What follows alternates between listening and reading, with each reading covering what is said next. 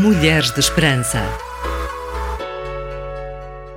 Sónia, concordas que precisamos amar menos em palavras e amar mais em atitudes?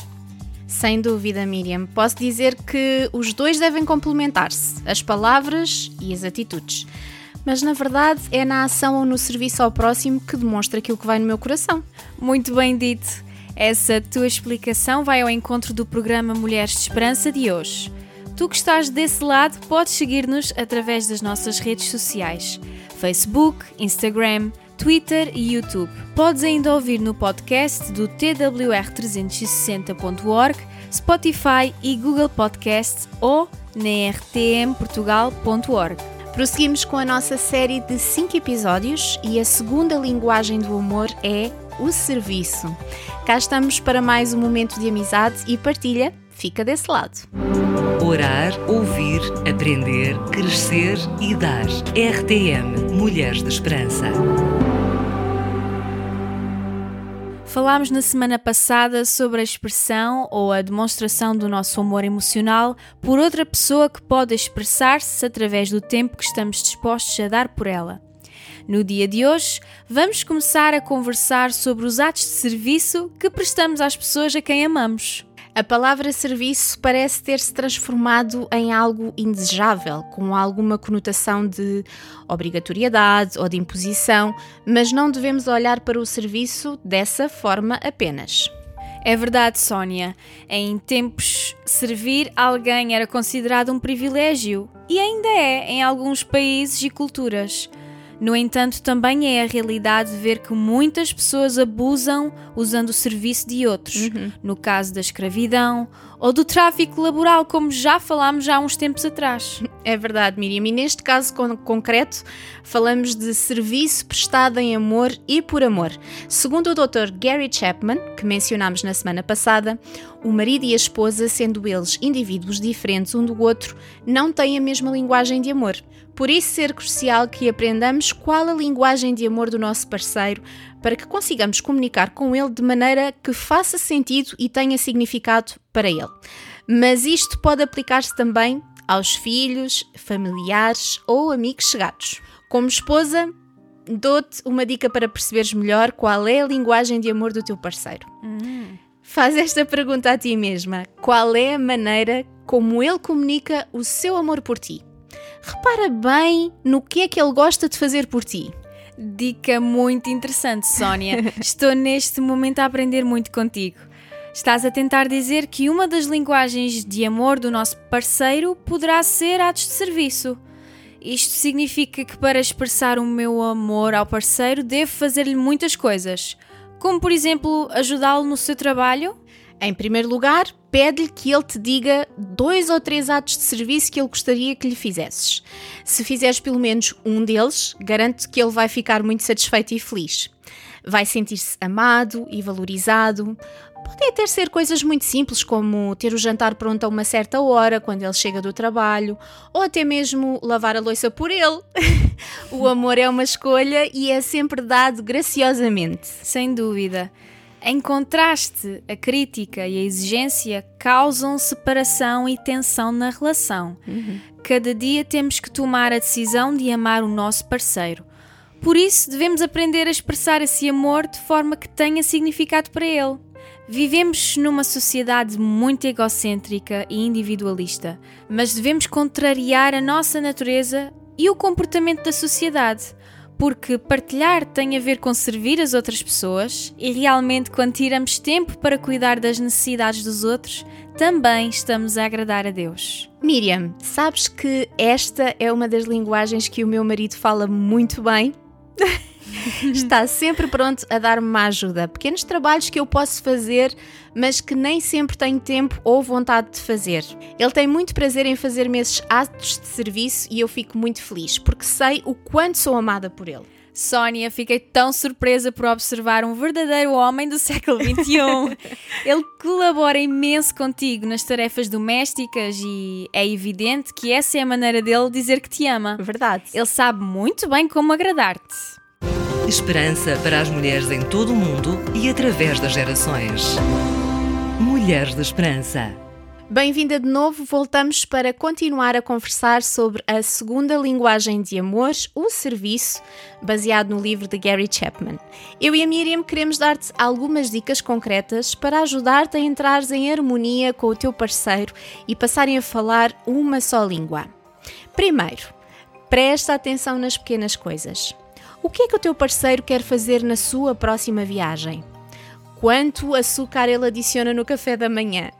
a que horas vai ver o seu programa favorito, etc. Faz anotações se não conseguires lembrar-te. Segundo, considera as coisas que o teu parceiro não gosta de fazer.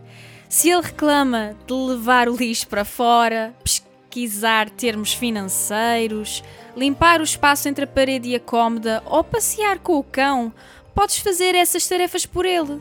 Se o teu parceiro não gosta de negociar com a operadora de telecomunicações, oferece-te para assumir essa responsabilidade.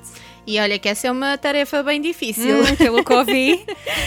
Terceiro, concentra-te em atos que sejam fáceis de realizar segundo os teus horários.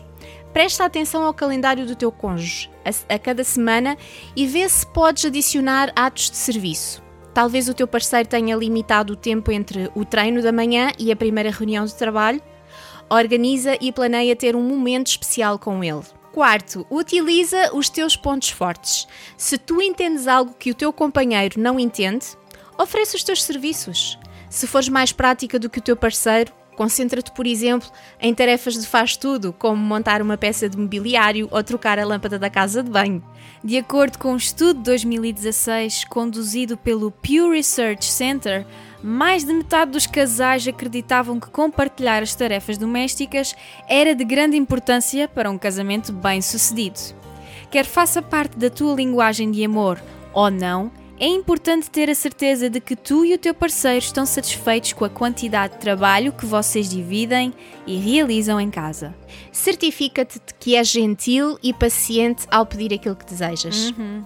Atos de serviço nem sempre são fáceis de fazer e não deves presumir que o teu companheiro fará tudo o que pedes simplesmente porque preferes atos de serviço ele não pode atender a todas as tuas necessidades emocionais. Uhum, sem dúvida. Muitas vezes o serviço pode ser uma linguagem de amor difícil de implementar, porque requer muito tempo e muitas vezes preparação. Talvez o teu parceiro esteja a estudar para obter um doutoramento e nem consegue concentrar-se em nenhum ato. Ele é capaz de voltar para casa muito tarde por causa de um longo dia de trabalho mas ainda assim, esforça-se para dar-te 30 minutos de tempo de qualidade sem a televisão ou o telemóvel. Experimenta valorizar esses esforços, reconhecendo que o teu companheiro ama-te, mesmo que não possa realizar atos de serviço naquele dia ou semana. Se o teu idioma preferido é o tempo de qualidade, mas o teu cônjuge continua a concentrar-se em atos de serviço, podes sentir-te desprezada quando o teu parceiro passa o tempo a limpar o teu carro em vez de dar-te atenção total. Certifica-te de que são claros sobre as vossas preferências e vão encontrar uma maneira de trabalhar juntos para alcançar os resultados mutuamente desejados. Se ele gosta dos teus cozinhados, talvez possas começar a preparar um jantar semanal especial para ele. Sónia, no casamento é mesmo preciso abdicarmos diariamente do nosso orgulho e ego para passarmos a ser mais sensíveis e conscientes da linguagem do amor do nosso parceiro. Não me parece ser uma tarefa fácil, porque exige muita cooperação, empatia e também respeito. Tens toda a razão, Miriam. Viver uma vida de casada requer muito sacrifício, abdicação da nossa vontade e serviço, mas é um trabalho em equipa que exige investimento na comunicação. Servir é um ato de amor e o nosso maior exemplo de serviço é o de Jesus Cristo. Está escrito na Bíblia para termos a mesma atitude que teve Cristo, que, embora sendo Deus, não considerou ser igual a Ele, mas vaziou-se a si mesmo, vindo a ser servo tornando-se semelhante aos homens. O próprio Deus fez-se homem e veio à Terra provar que é possível nos esvaziarmos de nós mesmas, dos nossos interesses, vontades, desejos e sonhos para sermos um só corpo com Ele, a nível espiritual, e sermos um só corpo com o nosso parceiro também, nesta vida terrena. O nosso relacionamento íntimo e amoroso com Deus reflete-se na forma como estou disposta a amar e a servir o meu próximo, seja ele um companheiro, um familiar ou um amigo. Precisamos de pessoas para serem alvo do nosso amor e serviço. Esperança para as mulheres em todo o mundo e através das gerações. Mulheres de Esperança. Este foi mais um programa inteiramente dedicado a ti, querido ouvinte. Gostaríamos de saber a tua opinião, as tuas dúvidas e até sugestões. Visita as nossas redes sociais, entra em contato connosco e conta a tua história. Eu e a Miriam teríamos muito gosto em conhecer-te. Na próxima semana, junta-te a nós para ouvir mais um episódio da nossa série.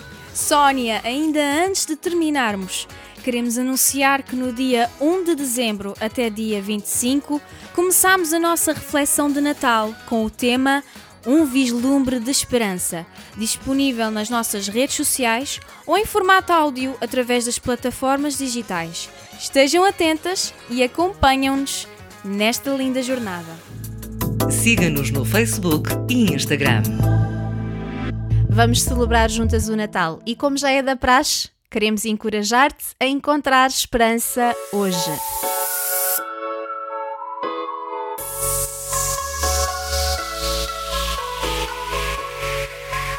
Mulheres de Esperança.